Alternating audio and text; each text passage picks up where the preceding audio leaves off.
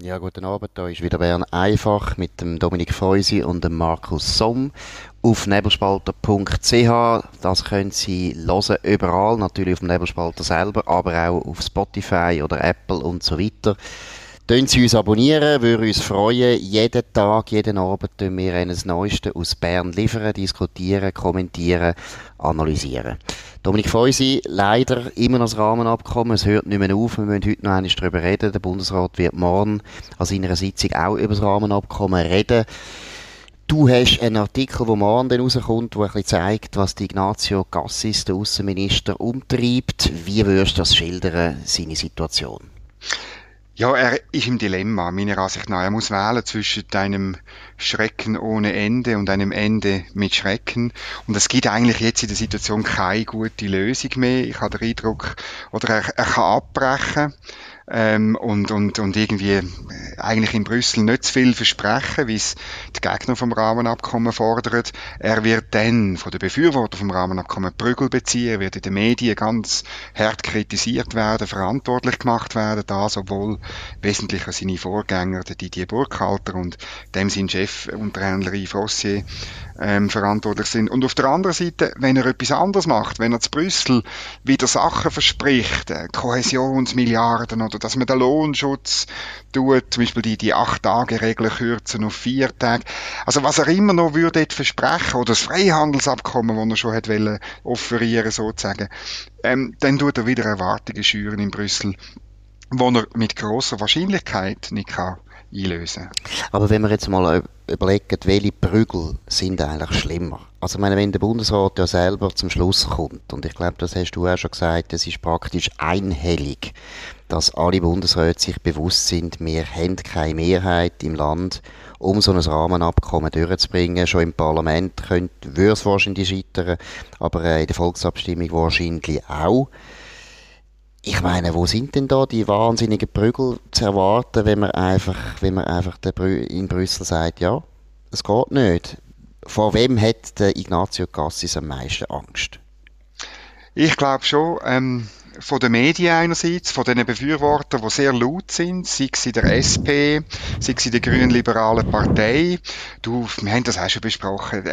Bundesrätinnen und Bundesräte wollen geliebt werden von der veröffentlichten Meinung und mhm. von ihrer Entourage, von ihrer nächsten Umgebung. Das ist manchmal wichtiger als die breite Meinung in der Bevölkerung. Und ich glaube, dort muss er schon, er muss ziemlich viel Rückgrat beweisen, wenn er das so wird zurückweisen in Brüssel.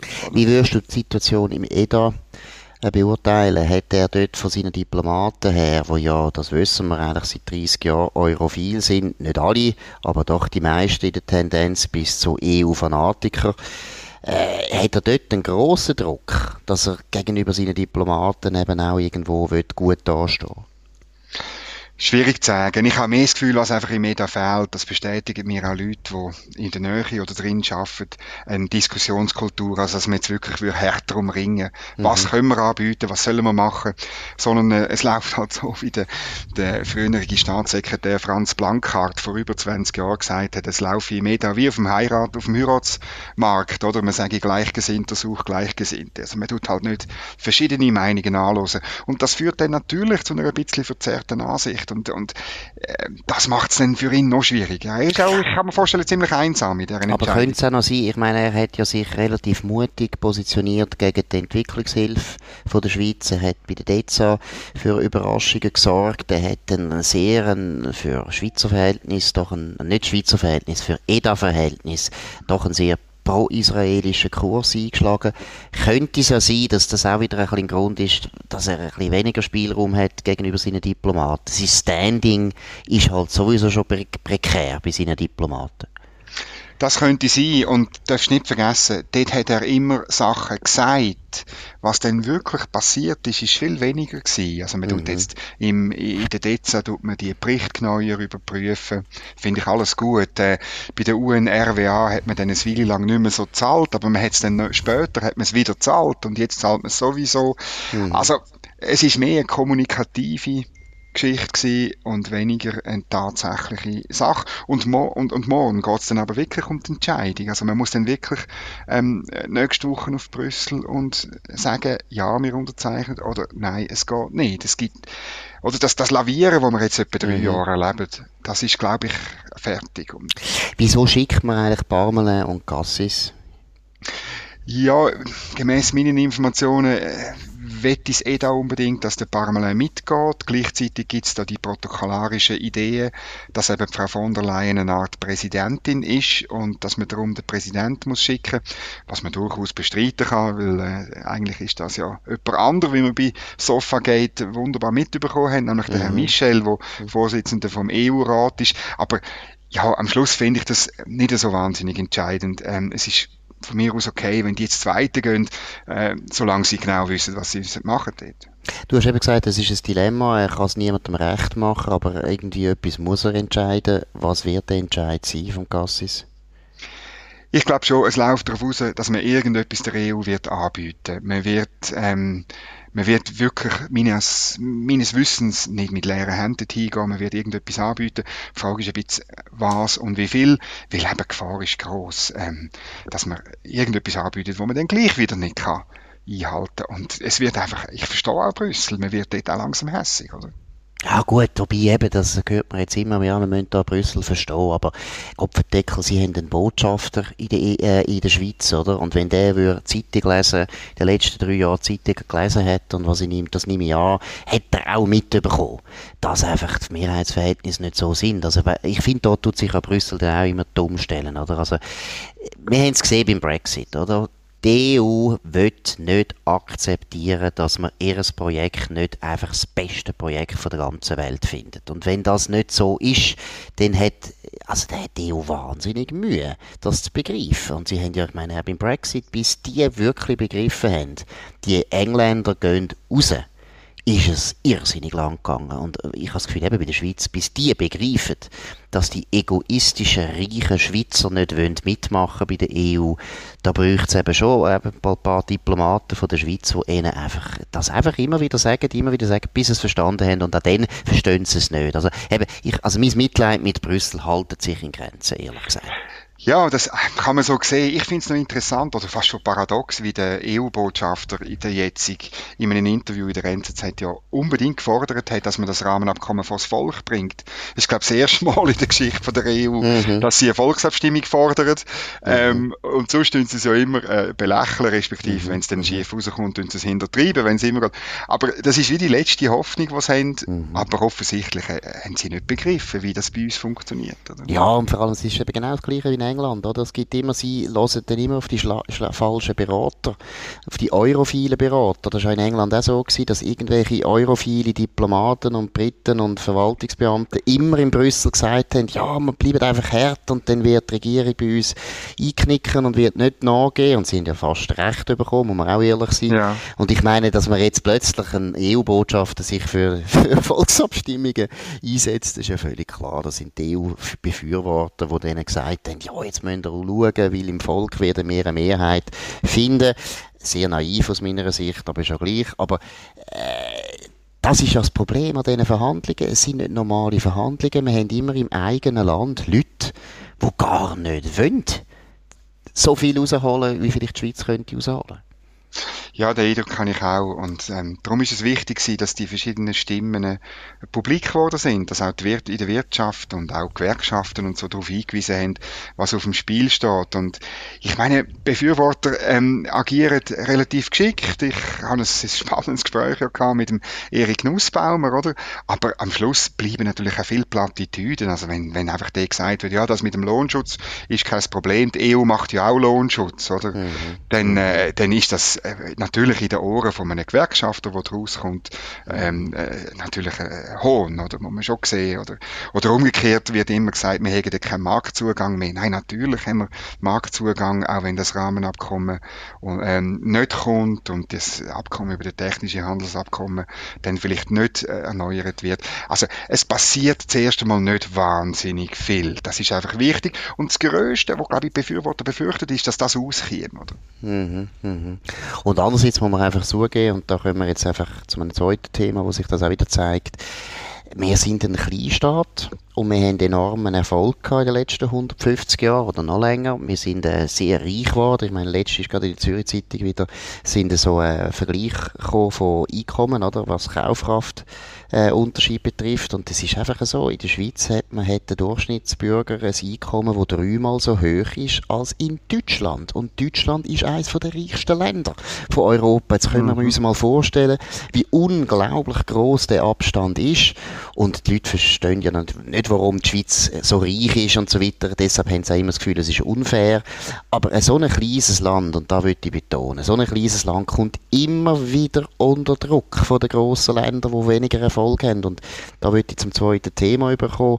Äh, die OECD hat äh, durchblicken lassen und angekündigt auch, dass jetzt wahrscheinlich die Unternehmenssteuern sollen in der OECD harmonisiert werden. Man will einen Mindestsatz einführen als Anliegen von eben den grossen Ländern, die ihre Steuern äh, oder sagen wir ihre Ausgaben nicht im Griff haben und deshalb die ganze Zeit höhere Steuern müssen verlangen von ihren Bürgern, dann ist ein Dorn im Auge, das Unternehmen, und es gibt natürlich viele Deutsche, zum Beispiel deutsche oder französische Unternehmen, die in die Schweiz gekommen sind, weg der Steuern, die können das nicht akzeptieren natürlich, dass die Unternehmen in der Schweiz tiefere Steuern müssen zahlen und da gibt es andere Länder, die da auch äh, im Visier sind.